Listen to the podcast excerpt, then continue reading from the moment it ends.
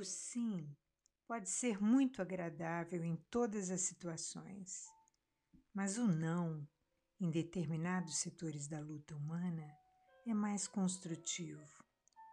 Satisfazer a todas as requisições do caminho é perder tempo e, por vezes, a própria vida.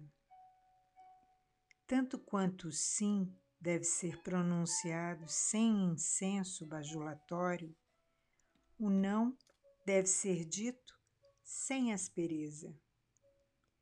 Muitas vezes é preciso contrariar para que o auxílio legítimo não se perca. Urge reconhecer, porém, que a negativa salutar jamais perturba. O que dilacera é o tom contundente no qual ela é expressa.